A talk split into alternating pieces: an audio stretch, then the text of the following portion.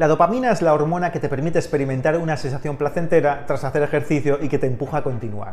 Te engancha, pero solo consigues ese efecto si encadenas varias sesiones de gimnasio. Cuando escribimos de forma asidua ocurre lo mismo. Segregamos dopamina, pero no por el resultado de escribir cada día, sino por el proceso de hacerlo.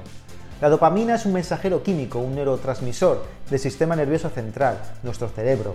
Es conocida por ser la hormona de la felicidad. Gracias a ella nos impulsa a ser competitivos y a motivarnos a cumplir una meta personal. Influye en nuestro estado de ánimo, en nuestro comportamiento y es esencial para regular el metabolismo. También se considera como el neurotransmisor del placer, pero esa es otra historia. La dopamina contribuye a la creatividad, la llaman el neurotransmisor de la inspiración.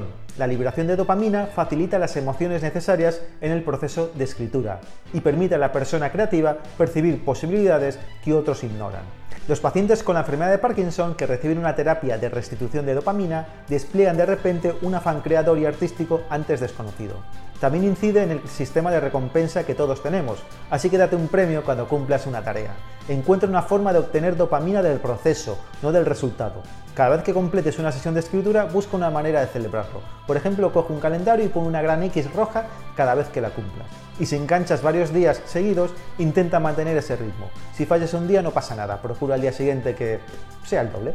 Así producirás dopamina y seguirás escribiendo. Hasta el próximo en un minuto.